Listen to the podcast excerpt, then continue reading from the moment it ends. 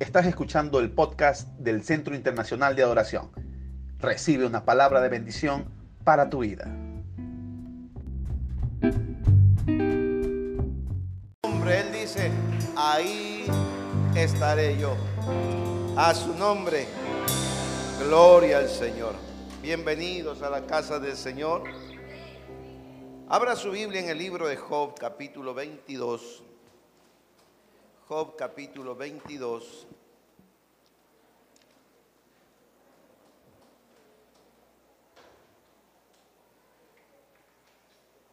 Vamos a dar lectura al verso 28. Job capítulo 22, verso 28. Mire cómo pasa el tiempo. Ya es el último domingo del mes de enero. Así que quiero aprovechar todavía, hablando del primer mes, el mes de las primicias, el mes donde se hacen todavía votos por un año mejor. Vamos a ver qué nos dice la palabra del Señor acerca del propósito que Dios tiene para cada uno de nosotros.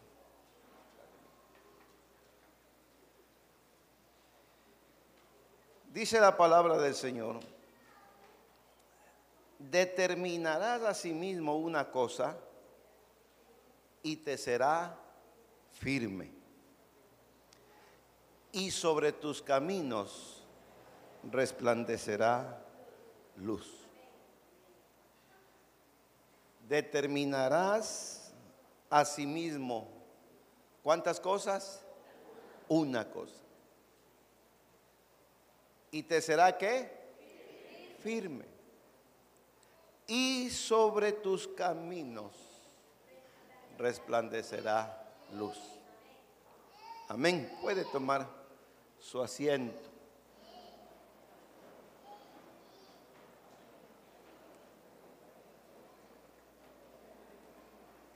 Permítame empezar un poquito alternando o tal vez alterando el orden del texto. Dice, para que sobre tus caminos resplandezca luz. ¿Está de acuerdo conmigo? Para que en tus caminos resplandezca luz debes determinar una cosa y que procures estar firme. Ahora mire, la misma Biblia dice que son muchos los caminos que el hombre tiene por delante. Y la Biblia dice, hay caminos y habla en una manera plural. Hay caminos que al hombre les parece derechos, pero su fin es camino de muerte. ¿Cuáles son esos diferentes caminos que nosotros tenemos? ¿Qué nomás es lo que usted piensa o en qué áreas nomás es la en las que usted se desenvuelve? Y podemos hablar del área espiritual, dentro del área espiritual la ministerial o solamente la congregacional. Tenemos el área familiar, unos somos hijos, somos padres, somos esposos, tenemos una familia en común Podemos hablar del área laboral. Unos son empresarios, profesionales, otros son empleados, obreros.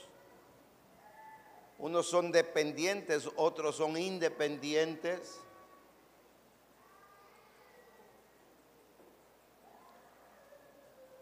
En el área económica también tenemos diferentes niveles de personas.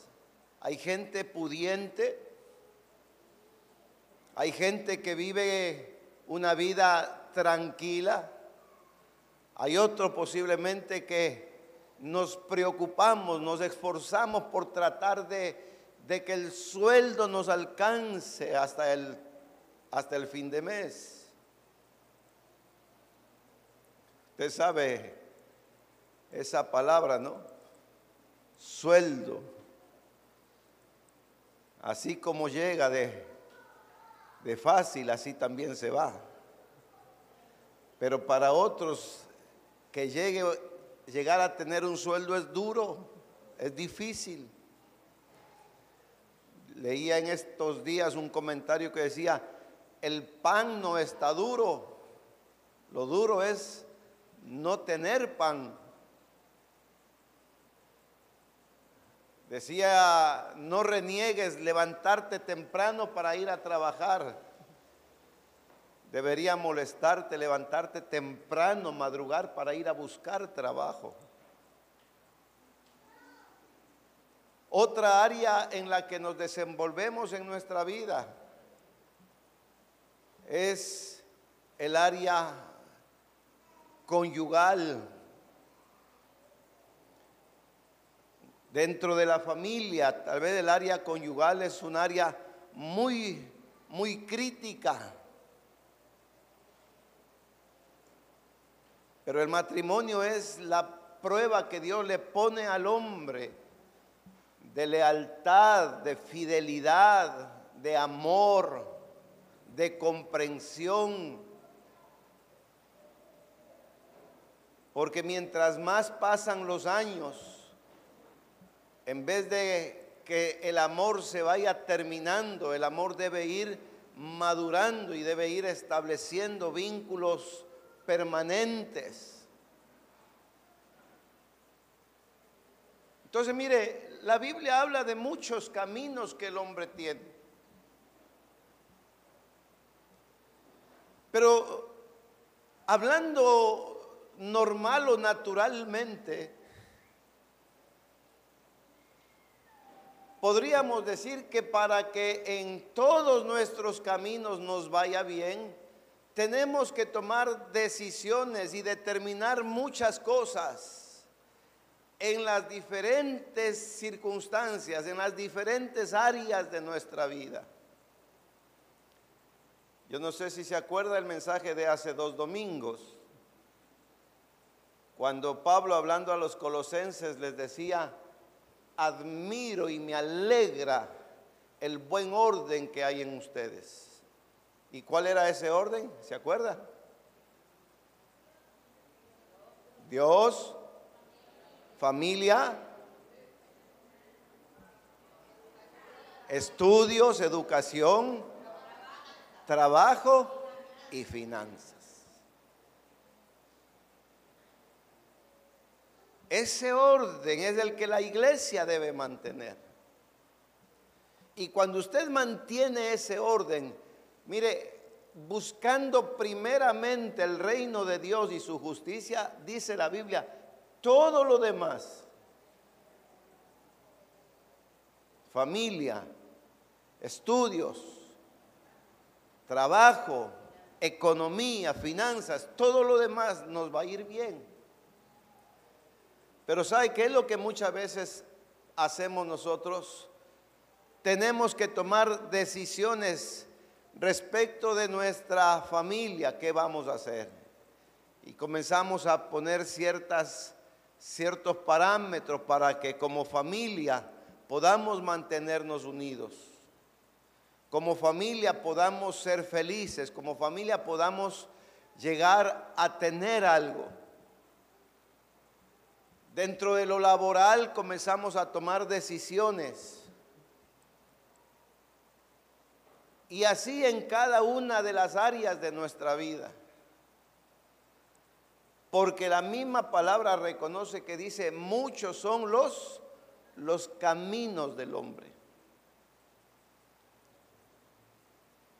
Pero, pero mire cómo dice, dice Job. Job dice, determinarás a sí mismo una sola cosa.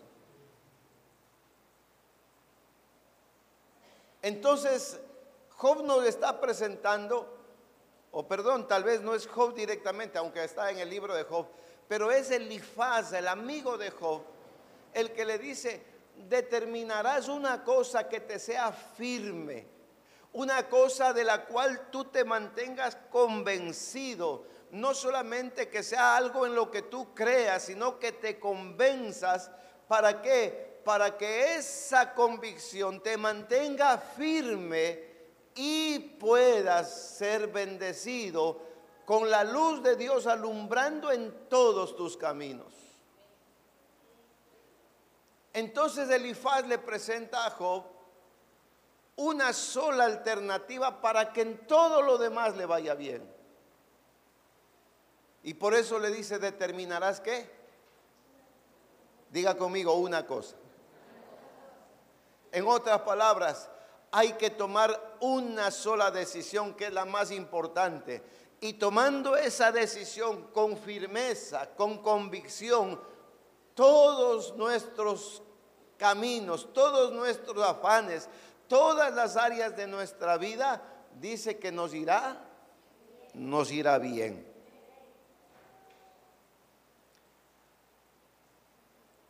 Ahora permítame decirle, Job estaba atravesando una, una prueba. Dios había estado tan feliz y tan contento con la vida y el testimonio de Job que a Dios no le importó decirle al mismo diablo, ¿no has visto a mi siervo Job? ¡Qué hombre! ¡Qué integridad! ¡Qué calidad de hombre! Y usted sabe que el diablo siempre sacará sus argumentos para tratar de, de, de desanimarnos, de hacernos quedar mal. Y el diablo le dice a Dios, pero ¿cómo no te va a servir? ¿Cómo no te va a ser fiel si todo le has dado? Tiene una esposa, tiene unos hijos buenos, unas mujeres, unas hijas, mujeres hermosas, tiene casas, tiene ganado, tiene riquezas. ¿Cómo no te va a servir? El diablo piensa que nosotros servimos a Dios porque algo tenemos.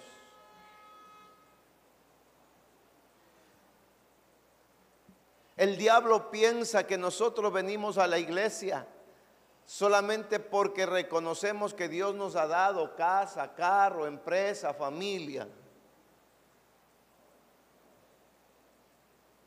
Y por eso el diablo, mire, muchas veces le sugiere a Dios quitarnos algo para ver en dónde está puesta nuestra confianza y nuestra convicción. Y el diablo atrevido le dice a Dios, quítale esas cosas y verás al verdadero Job. Y como Dios confiaba en Job, porque hay una diferencia entre que el hombre confíe en Dios a que Dios confíe en el hombre. ¿Cuántos confían en Dios? Yo también confío en Dios. Pero la pregunta es, ¿confía Dios en mí? Eso es lo importante. ¿Confía Dios en usted? ¿Sabe dónde, dónde demostramos nuestra confianza en Dios? Cuando nosotros perdemos las cosas que creemos eran las bendiciones de Dios. Y a veces Dios nos pide algo de ello. Y ahí es cuando en vez de darle gracias a Dios, lo primero que decimos es, pero ¿por qué Dios mío?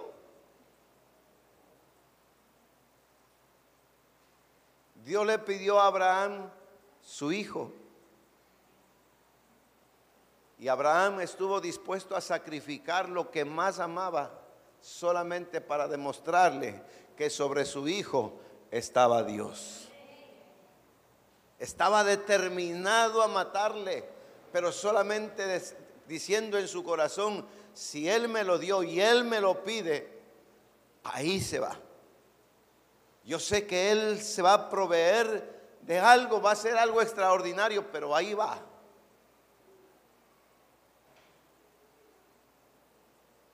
Dios probó a Job de tal manera, dice que murieron sus hijos, se robaron sus ganados, las casas se le cayeron.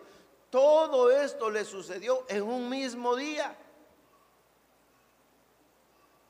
¿Y cuál fue la actitud de Job? Jehová me dio, Jehová me quitó, bendito sea el nombre de Jehová. No entiendo por qué, no creo que merezco esto, pero aún en la, en la prueba más dura voy a alabar y a bendecir el nombre de Dios. Y mire la Biblia dice, y en todo esto no pecó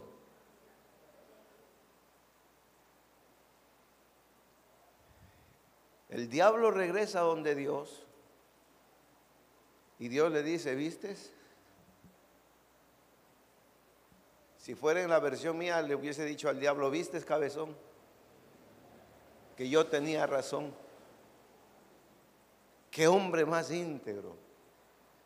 Qué hombre más fiel. Qué hombre más convencido. Y el diablo saca su última carta y dice, todo lo que el hombre tiene dará por su vida.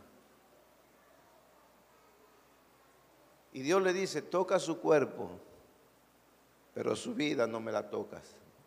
¿Sabe por qué? Porque nuestra vida le pertenece a Dios. Él compró nuestra vida a precio de sangre. Y el diablo, por más poder que el diablo tenga, Él no puede hacer nada en contra de los hijos de Dios, de aquellos que han sido redimidos por la sangre de Cristo, de aquellos que son su herencia, de aquellos que son su pueblo, de aquellos que somos sus hijos. A menos que Dios establezca ya que haya sido el final de nuestros tiempos. Déjeme decirle, nadie se muere porque el diablo quiso. Nos moriremos en el tiempo que Dios haya establecido. ¿Y sabe qué es la muerte de los santos? Para el Señor es ganancia y para nosotros también. Dice la Biblia, estimada es a los ojos de Jehová la muerte de sus santos. ¿Sabe por qué? Porque aunque a nosotros nos duele separarnos de un ser querido, sin embargo para Dios dice, bueno hijo, descansaste de tu angustia, de tu tribulación, de tu dolor. Ven ahora a la casa del Padre a disfrutar de todo lo que yo preparé para ti. Cuando uno está convencido de esto es cuando puede decir como Pablo, prefiero mejor morirme ¿Cuántos prefieren morirse? Pero Pablo dice, prefiero morirme. ¿Sabe por qué? Porque yo tengo clara la figura. Porque yo sé que la muerte no es sino estar ausente de este cuerpo, pero presente delante de Dios. Eso es muerte para el cristiano. Por eso Pablo dice, para mí el vivir es Cristo y el morir es ganancia. Y viene el diablo y toca a Job de tal manera, dice que su condición era tan lastimera, tan deplorable, que desde la cabeza hasta la planta de sus pies era una sola llaga. Y la esposa, que aparentemente fue lo único que le quedó viendo eso, la esposa le dice, pero Job, ¿de qué te ha servido creer en Dios? ¿De qué te ha servido estar convencido de Dios? Y Job le dice, mujer, no hables así. Aunque Él me mate, en Él esperaré. No solamente espero esto, espero mucho más, aunque Él me mate, pero mi convicción en un Dios de amor, en un Dios poderoso, en un Dios de misericordia, mantendré hasta el último día de mi vida. No renegaré, no dudaré de Él. Bendito sea el nombre del Señor.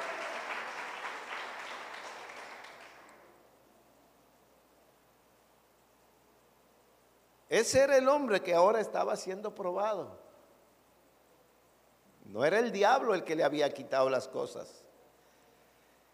Era el Dios eterno que conoce y pesa los corazones el que había permitido que el diablo haga esto. Pero ¿sabe por qué? Porque Dios quería dar a Job mucho más de lo que tenía. No te conformes con tu casita, no te conformes con tu carrito, no te conformes con tu familita, no te conformes con las cosas pequeñas. Cuando Dios te pide algo de lo que tú tienes, es porque Él tiene algo mejor. Vive en esa convicción. Cuando Dios pide algo, es porque Él quiere darte algo mejor. Le dijo a Abraham, dame a tu hijo al que más amas, tu único hijo Isaac. Y mire, después que, que, Abraham estuvo a punto de sacrificar a su hijo, dice que volvió a escuchar la voz de Dios diciendo, por cuanto has hecho esto, juro, dijo Dios. Ya no era solamente una promesa, ahora era una promesa con, con juramento. Dios le dijo, juro. Y como no hay otro mayor por quien jurar, te juro, dijo Abraham, por mí mismo, que te bendeciré, te engrandeceré y vas a ver lo que Dios hará por ti ahora y todas las generaciones venideras.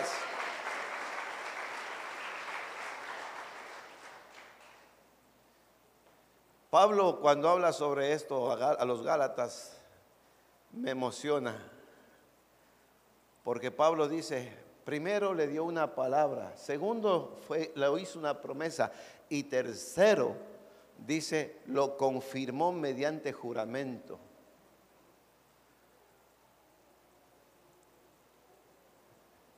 Ahí estaba Job. Y vienen tres amigos de Job, supuestamente a consolarlo supuestamente trayéndole palabra. Pero mire, cada uno peor que otro, haciéndole creer que lo que Job estaba pasando era producto de que algo debe haber hecho. Algún pecado debes haber cometido para que estés en esta situación. No siempre las pruebas son consecuencias del pecado. Una cosa son las consecuencias del pecado y otra cosa es una prueba de Dios.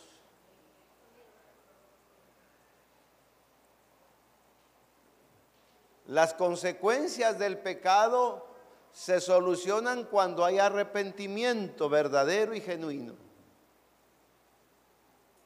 Pero las pruebas de Dios el tiempo las determina Él. Ahí no hay necesidad de arrepentirse porque no hay nada malo que hayamos hecho. Es Dios probándonos. Entonces dentro de los amigos de Job, este capítulo 22 nos presenta a Elifaz. Y en los versos anteriores Elifaz le muestra a Job la miserable condición del malo para ver si Job se asusta un poquito y se arrepiente. Y le dice todo lo que le va a suceder al malo, al malvado, llama Elifaz. Lo que quería era ver si Job se arrepiente de algún pecado escondido, tapiñado que por ahí tenía y del cual no, no había confesado. Cosa que no era así. por otro lado, ahora empieza desde el verso 21, empieza ahora Elifaz a presentarle la otra cara de la moneda. Ya no la condición del malvado, sino ahora le presenta la felicidad que, de la que puede disfrutar el que se ha arrepentido de su pecado. Usted sabe, dice la Biblia, lo primero que trae el arrepentimiento es el gozo de la salvación. Ese gozo que usted no lo puede comprar con dinero. Porque usted con dinero compra placer, compra un ratito de diversión. Pero el gozo del Señor, eso no se compra con dinero es el primer don que el Señor regala al hombre con la salvación. ¿Y sabe qué? El gozo también es lo primero que perdemos cuando pecamos. Por eso es que el salmista David, el salmista David, cuando reconoce su pecado, lo primero que le dice a Dios es, vuélveme el gozo de tu salvación.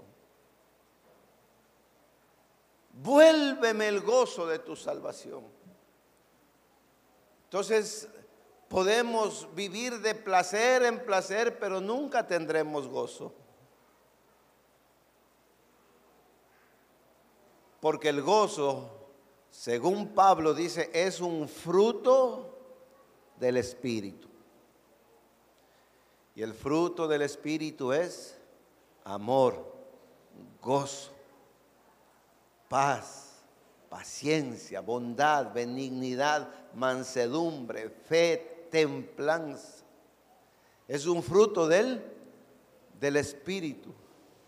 Así es que no tenga envidia cuando usted vea a un vecino borracho, mujeriego, digamos narcotraficante que anda feliz y contento. Eso no es gozo.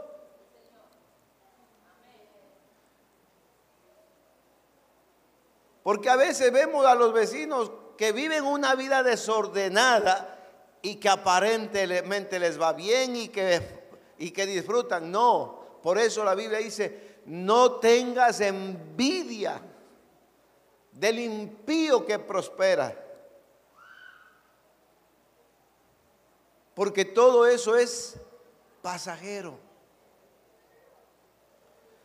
Entonces, mire, así como Elifaz le presenta a Job las dos caras de la moneda, las consecuencias que sufrirán los malvados y las bendiciones de las que van a disfrutar aquellos que se arrepienten. Para nosotros los pastores es una enseñanza de que también tenemos que presentar al pueblo el mensaje de Sión, que es un mensaje de amor, de misericordia, de, de lo dulce que es la salvación, pero también el mensaje del Sinaí, que habla de la ley de Dios y de cumplir sus mandamientos.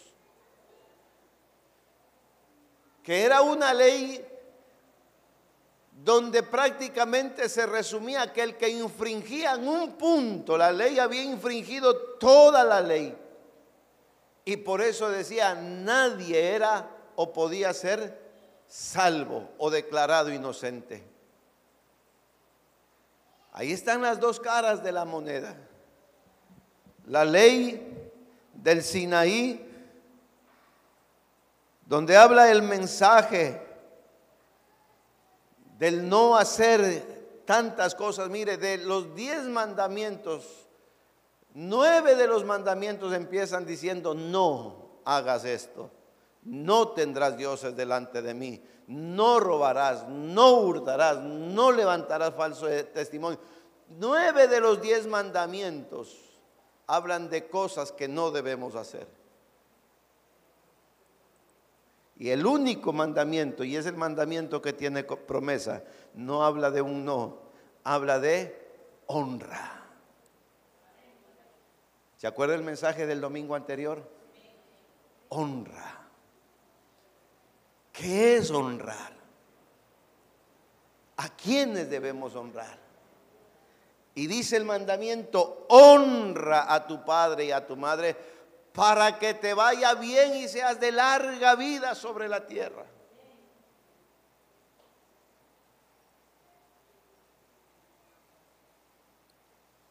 Y usted sabe, tenemos tres padres, toda persona debe tener tres padres. El Padre de los Espíritus, que es Dios, y que es el Padre de toda, de toda alma. El Padre de los Espíritus es Dios.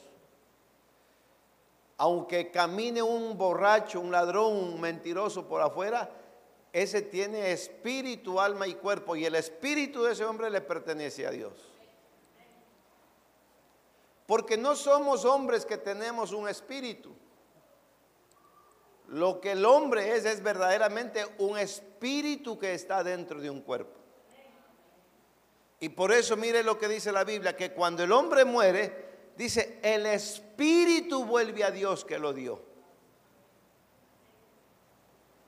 De todos los hombres, el Padre del Espíritu o de los Espíritus es Dios.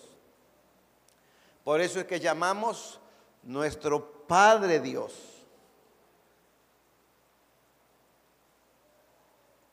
Tenemos un Padre biológico, porque ninguno de nosotros fue engendrado por el Espíritu Santo. O alguien fue engendrado por el Espíritu Santo y no tuvo papá. No. Todos nosotros tenemos un padre biológico. Aunque usted no lo haya conocido, aunque su papá haya sido malo, pero es su papá.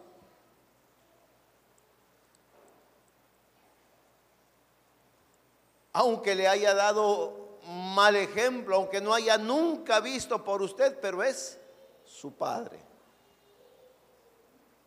Recuerdo las palabras aquí desde este púlpito del pastor Rey Matos, cuando daba su testimonio y decía, mi papá no merecía que yo lo honre por la vida que había dado a mi madre, por la vida que nos había dado.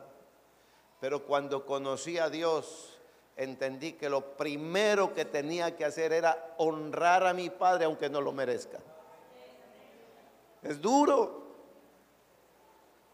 A veces es fácil predicarlo, pero qué difícil es vivirlo. Pero la Biblia dice así, honra a tu padre, no dice si es bueno, no dice si fue comprensible, si fue un buen ejemplo, si fue un modelo, no, dice honra a tu padre y a tu madre para que te vaya bien.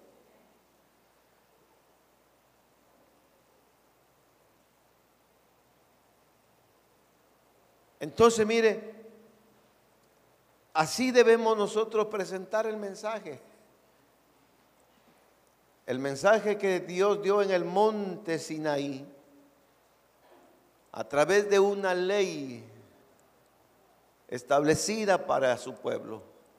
Pero también hay otro mensaje desde el monte de Sión el monte donde el Señor Jesucristo dice, bienaventurados son los pacificadores, bienaventurados los de limpio corazón, bienaventurados los que tienen hambre y sed de justicia, bienaventurados estos y aquellos, porque todos ellos, dice, recibirán salvación, recibirán el reino de los cielos, tendrán, dice, consuelo y esperanza. Entonces, mire, Aquí nosotros encontramos, verso 21 de Job 22, Job 22, 21. Encontramos, encontramos a Elifaz. Y quiero que me ponga atención estos cinco minutos más. Me pidieron que predique este año corto y lo vamos a hacer. Gracias por ese ánimo, Benjamín.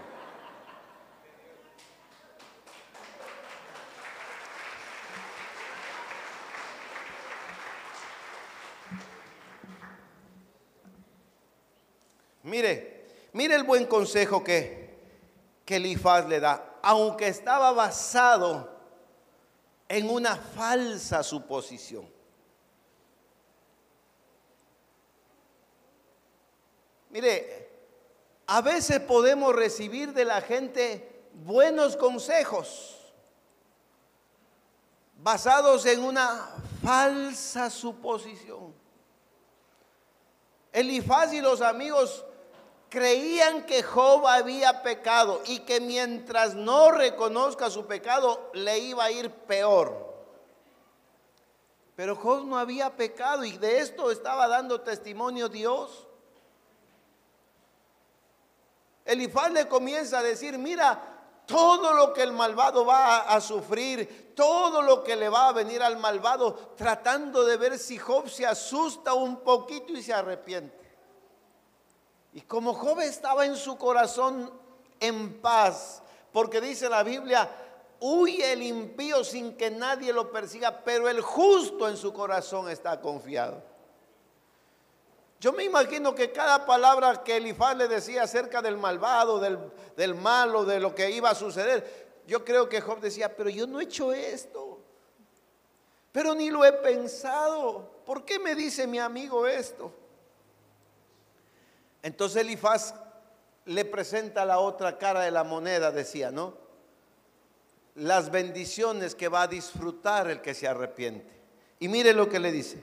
Verso 21 dice, vuelve ahora en amistad con Él y tendrás que paz. Vuelve en amistad con Él, está diciendo, reconcíliate, arrepiéntete y vuelve a estar en paz con Dios. Porque mire, Romanos 5.1 justamente dice, justificados pues por la fe, tenemos paz para con Dios por medio de nuestro Señor Jesucristo. La, la reconciliación con Dios trae primero paz. Luego, mire, le dice, y por ello te vendrá bien. No hay bienestar mientras el hombre no esté en paz con Dios. El hombre puede tener muchas cosas, pero no puede tener bienestar. Bienestar es una palabra, digamos, compuesta que significa bien estar o estar bien. Yo puedo tener la mejor casa de Guayaquil, pero no puedo tener un hogar estable y feliz. Yo puedo tener la mejor cama, colchón de pluma de... ¿De qué es? De ganso. ¿De qué? De ganso, ¿no? Y de pronto no podré dormir, no podré conciliar el sueño. Pero ¿sabe qué? Usted puede tener un petate o una estera, como decimos en la sierra, y usted se acuesta y dice, en paz me acostaré y asimismo dormiré porque solo tú me haces vivir y sentir confiado. Yo me acosté, dormí, desperté porque tú, Jehová, me haces vivir confiado. Y no quiere dejar el petate porque está rico. Eso se llama bienestar, dice, y por ello te irá bien. Otro consejo que le da, dice, toma ahora la ley de su boca. Toma ahora la ley de su boca, dice, y pon sus palabras en tu corazón. Tomar las palabras de su boca significa recibir el consejo significa prestar atención, dar oídos a lo que Dios tiene que decirnos. Pero déjeme decirle, pero eso no es suficiente. ¿Sabe por qué? Porque la palabra dice que hay muchos que son oidores olvidadizos. Oyeron lo que Dios dice, pero se olvidaron lo que Dios dijo al otro día. Entonces, Elifaz le dice, y pon sus palabras en tu corazón. Significa, no solamente las oigas, sino reténlas, guárdalas en tu corazón. Posiblemente el mensaje de hoy para usted no tiene ningún sentido. Pero no desoiga las palabras, escúchela, guárdela en su corazón, porque a lo mejor este mensaje le va a servir mañana, le va a servir después de seis meses, le va a servir después de un año, porque la palabra de Dios vive y permanece para siempre. Bendito sea el nombre del Señor.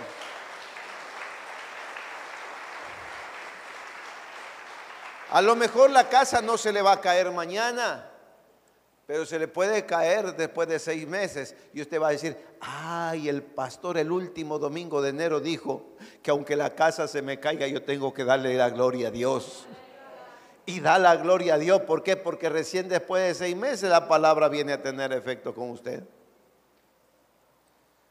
Pero nunca desoiga las palabras de Dios porque en ese momento no esté atravesando por una necesidad. ¿Está conmigo?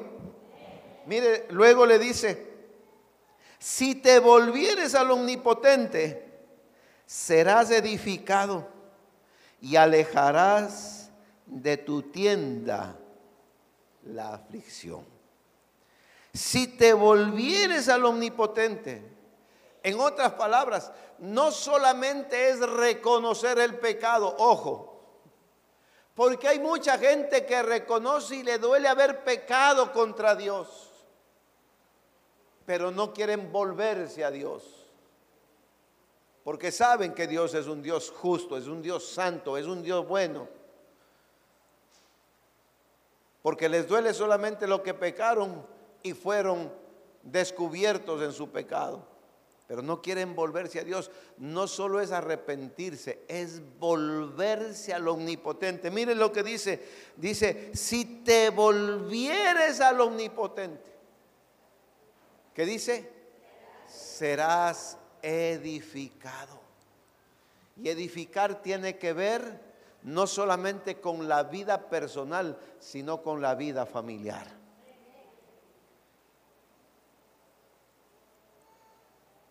Porque el deseo de Dios no solamente es el bienestar para nosotros, sino el bienestar para toda nuestra familia. Los discípulos dijeron, cree en el Señor Jesucristo y serás salvo tú y tu casa. El deseo de Dios no solamente es bendecirte a ti, es bendecir a toda tu casa, pero si te volvieres al omnipotente, ¿Y qué dice? Si alejas de tu tienda, dice, alejarás de tu tienda, ¿qué? La aflicción. La tienda para en ese entonces era el lugar de la morada.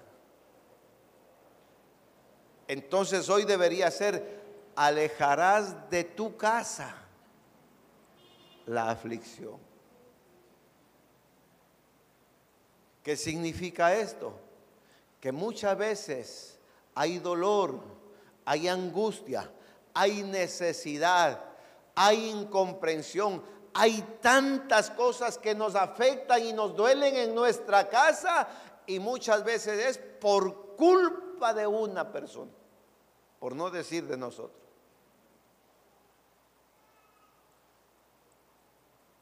¿Está conmigo?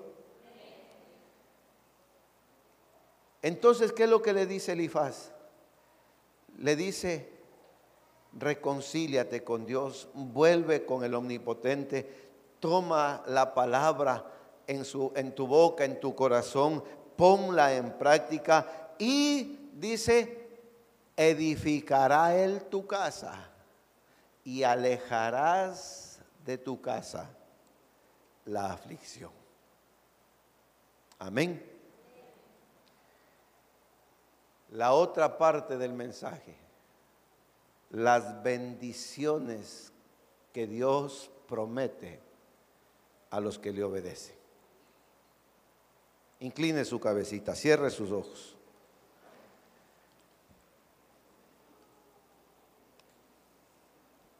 piense, piense un momentito en el mensaje de esta mañana.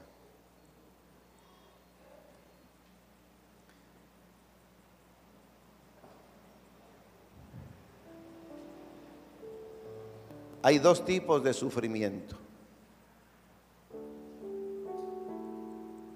El uno es sufrir como consecuencias de un pecado, de la desobediencia, de estar alejados de Dios.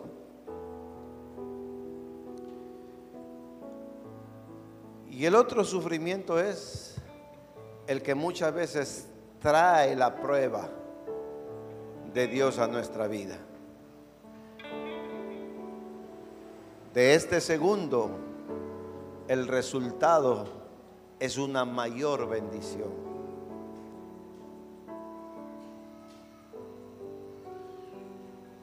El mensaje tiene dos caras. Las consecuencias que sufre el malvado el malo, el que está alejado de Dios. Y las bendiciones que Dios tiene para todos aquellos que se vuelven a Él, que vuelven en amistad con Dios. El deseo de Dios es bendecirle no solamente a esa vida, a esa persona, sino también a toda su casa.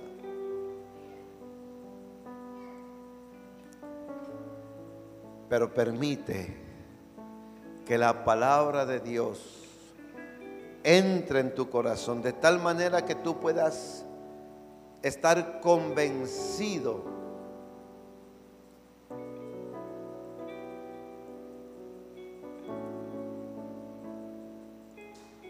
y que al obedecer esa palabra y guardarla en tu corazón, te irá bien.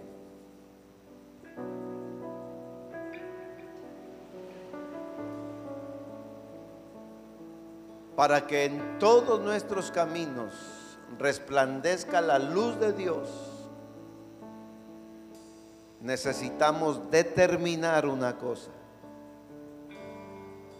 Y todo lo demás nos saldrá bien. Y es volver a estar en paz con Dios.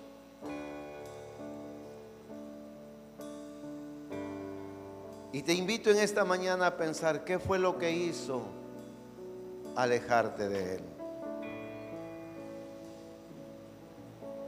¿Qué fue lo que hizo que tú comiences a dudar de su palabra?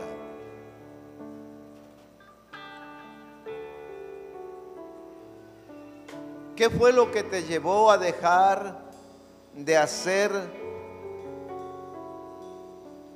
aquellas cosas que tú las considerabas buenas y sagradas y que fueron las que te trajo la bendición que hoy tienes.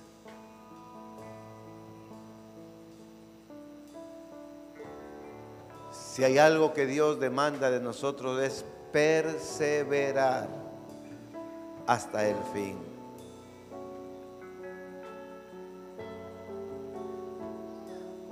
Si en esta mañana el Espíritu Santo te está hablando acerca de algo que dejaste de hacer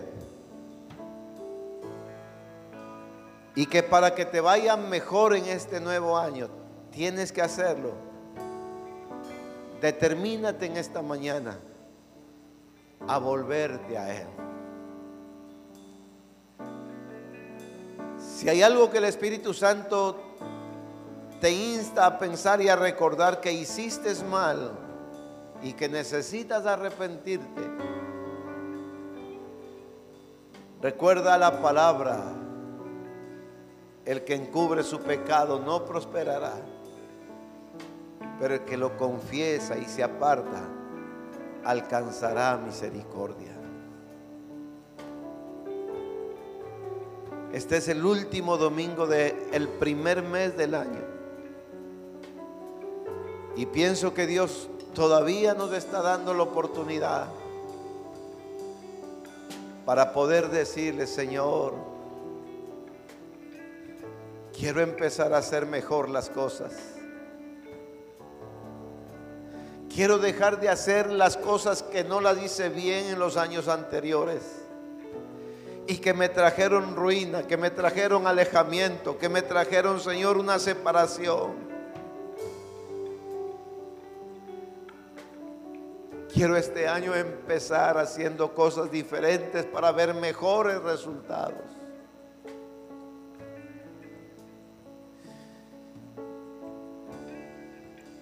Si en esta mañana reconoces que necesitas de Dios, que necesitas la ayuda de alguien que ore por ti, aquí estamos y el altar está abierto.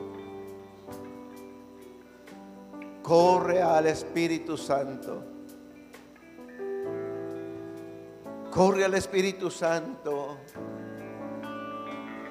y encuéntrate con Él. El altar está abierto. Si tú sientes que tienes necesidad de esa presencia de Dios en tu vida. No solamente estoy diciendo que hiciste algo malo, que pecaste, no. Que necesitas estar más cerca de Él que el año anterior. Que necesitas estar más cerca de Dios que otros años.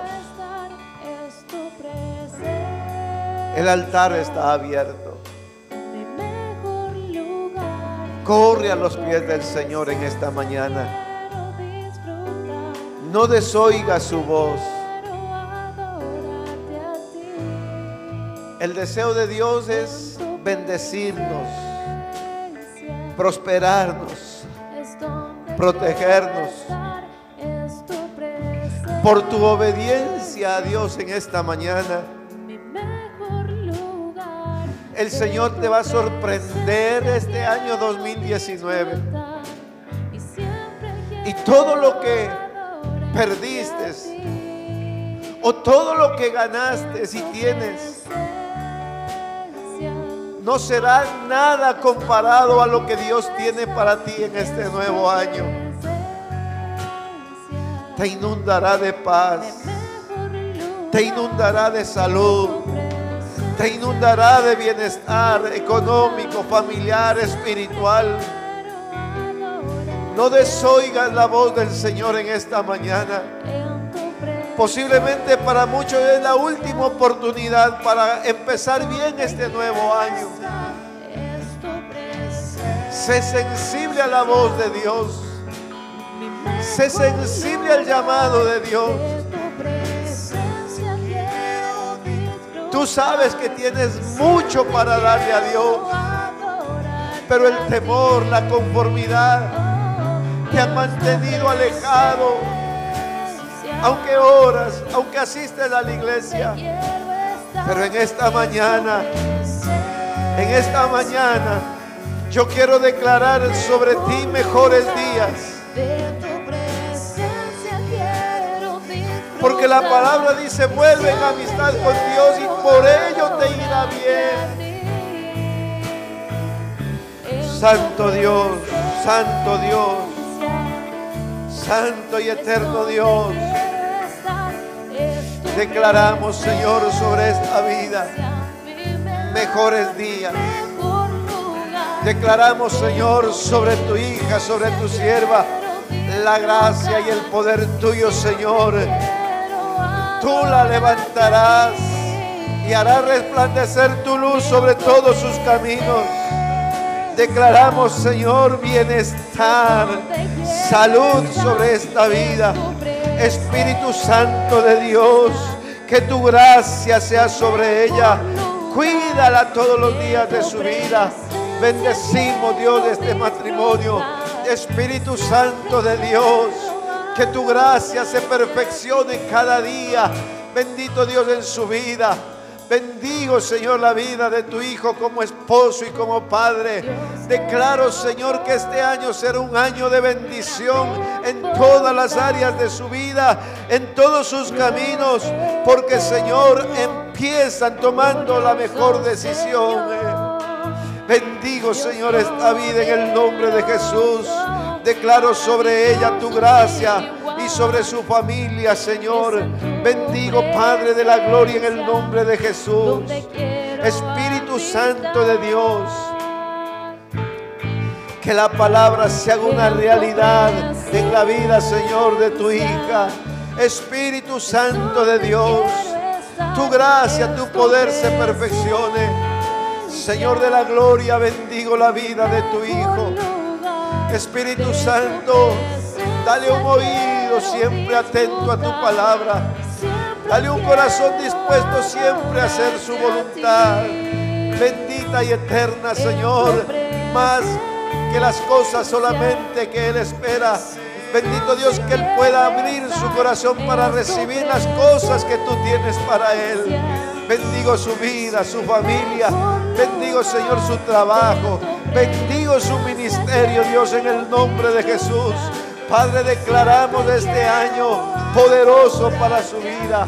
Señor, bendigo en el nombre de Jesús la vida de tu Hijo. Tu gracia, Señor, sea sobre él. Padre de la gloria, que la gente pueda mirar algo distinto y algo diferente en Él, Señor, y Él pueda decir la gracia de Dios sobre mi vida. Bendigo, Señor, la vida de tu Hijo. Señor, todos sus caminos.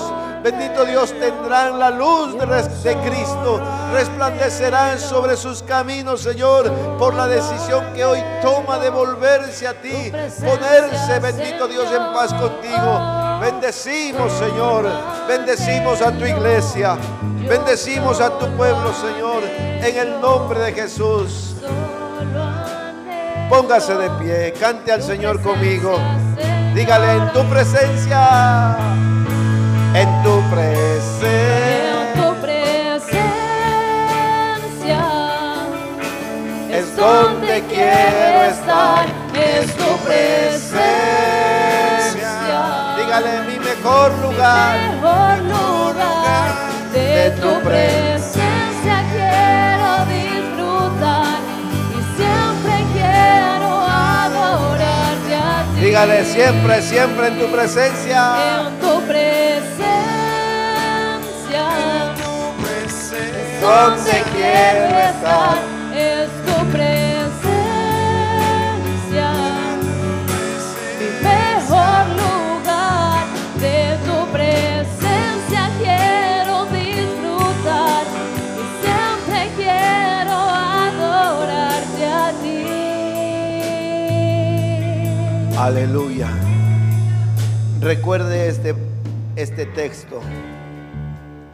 Determinarás a sí mismo una cosa